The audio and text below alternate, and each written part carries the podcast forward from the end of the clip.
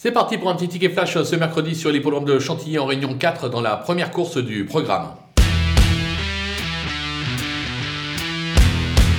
Dans cette épreuve où tous les chevaux euh, débutent, on va tenter un véritable coup de poker avec euh, le numéro 5 Breaking Right euh, qui montre de beaux moyens le matin à l'entraînement. Je sais que son entraîneur justement l'aime bien. Maxime Guyon a été appelé pour l'occasion. C'est un entraînement qui apprécie tout particulièrement de débuter ses chevaux sur les courtes distances. On est sur un 1000 mètres. J'ai la sensation qu'il peut s'y révéler d'entrée de jeu et de faire afficher une cote. Attention à lui, on peut le tenter gagnant et placé.